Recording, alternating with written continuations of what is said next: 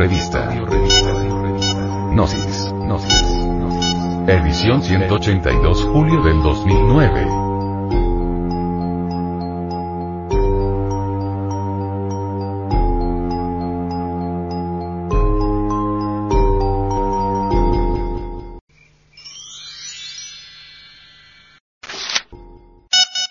Actualidad.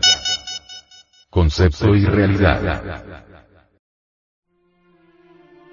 ¿Quién o qué puede garantizar que el concepto y la realidad resulten absolutamente iguales?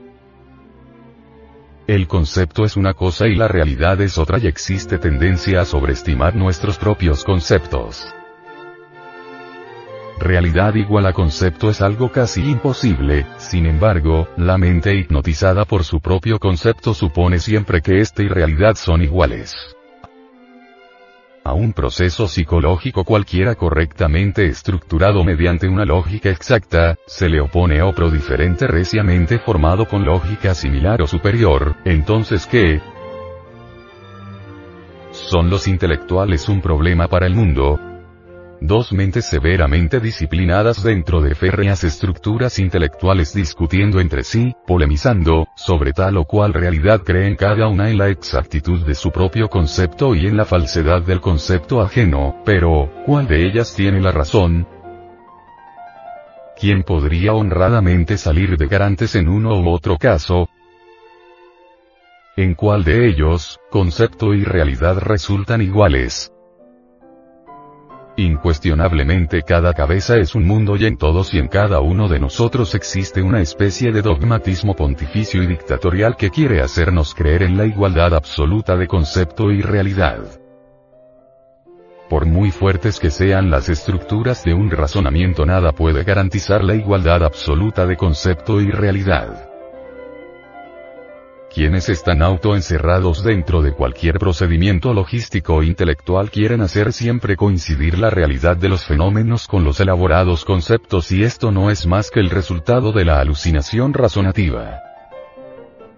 Abrirse a lo nuevo es la difícil facilidad del clásico. Desgraciadamente la gente quiere descubrir, ver en todo fenómeno natural sus propios prejuicios, conceptos, preconceptos, opiniones y teorías. Nadie sabe ser receptivo, ver lo nuevo con mente limpia y espontánea.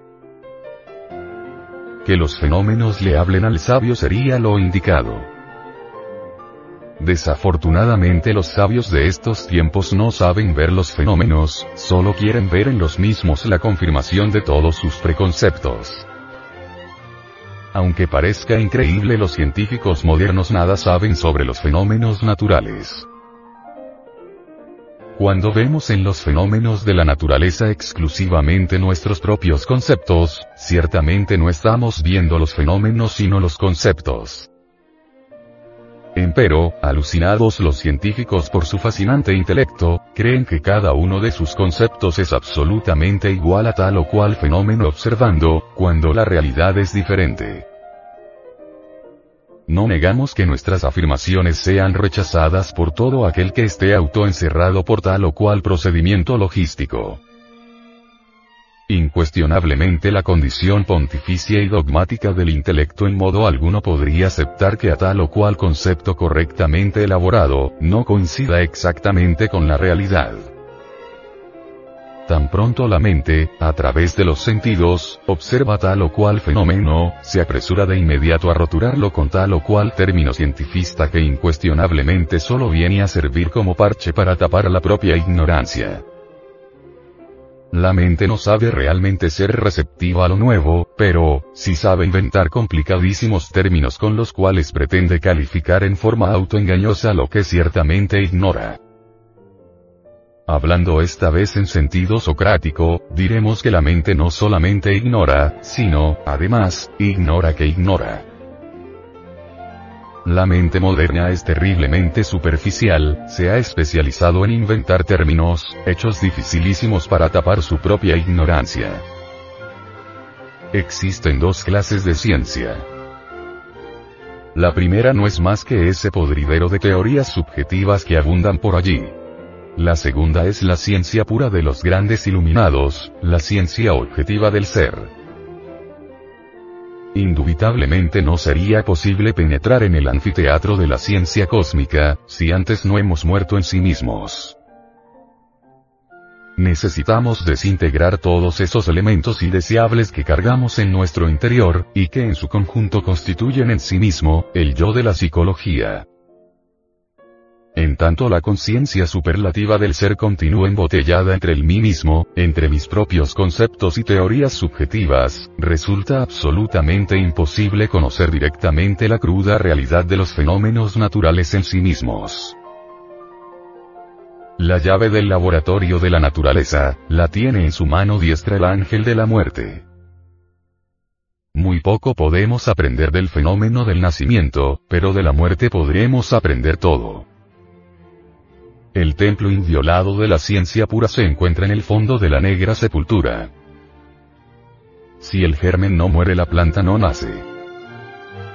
Solo con la muerte del yo adviene lo nuevo. Cuando el yo muere, la conciencia despierta para ver la realidad de todos los fenómenos de la naturaleza tal cual son en sí mismos y por sí mismos.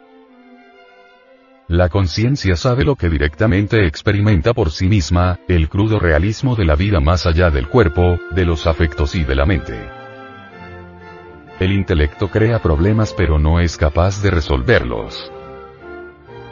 Existen toneladas de teorías que nada resuelven y todo lo complican, los problemas vitales de la existencia continúan como siempre. Sin embargo, nos sentimos muy orgullosos de nuestro razonamiento subjetivo que nada resuelve y todo lo complica. El tremendo batallar del pensamiento ha demostrado en la práctica, ser precisamente el menos indicado para resolver problemas. Lo que sí abunda mucho por esta época de crisis mundial, son los sabiondos que todo lo quieren resolver y nada resuelven. Ningún problema fundamental ha sido resuelto por el pensamiento. El intelecto es la facultad que nos permite comprender que todo es incomprensible. Los grandes intelectuales han fracasado totalmente como lo está demostrando hasta la saciedad, el estado catastrófico en que nos encontramos. Señores intelectuales, Ahí tenéis vuestro mundo, el mundo caótico y miserable que vosotros habéis creado con todas vuestras teorías. Los hechos están hablando por vosotros, habéis fracasado orgullosos intelectuales. El batallar de los razonamientos es egocéntrico en su naturaleza íntima, nosotros necesitamos de una nueva facultad que no sea egocéntrica. Necesitamos que pase la batalla y el pensamiento quede quieto y sereno, esto solo es posible comprendiendo muy a fondo todo el mecanismo de la razón subjetiva y miserable. En la serenidad del pensamiento nace en nosotros una nueva facultad, el nombre de dicha facultad es intuición. Solo la intuición puede resolver problemas. Es obvio que si queremos desarrollar esta nueva facultad necesitamos primero comprender a fondo ese complicado mecanismo asociativo de la razón subjetiva. El centro básico de la mecánica razonativa es el yo psicológico, dicho centro es egoísta y por ello jamás puede resolver problemas. La intuición nada tiene que ver con ese centro básico del razonamiento, la intuición es cristocéntrica.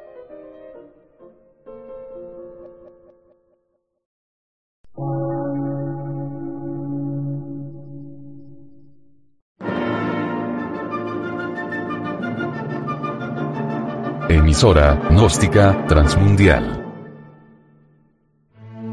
Por una nueva civilización y una nueva cultura, sobre la faz de la Tierra.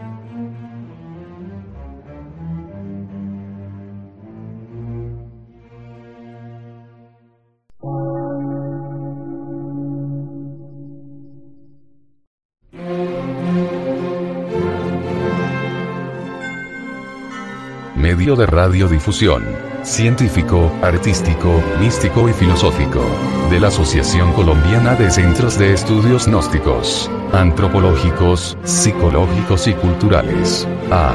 C.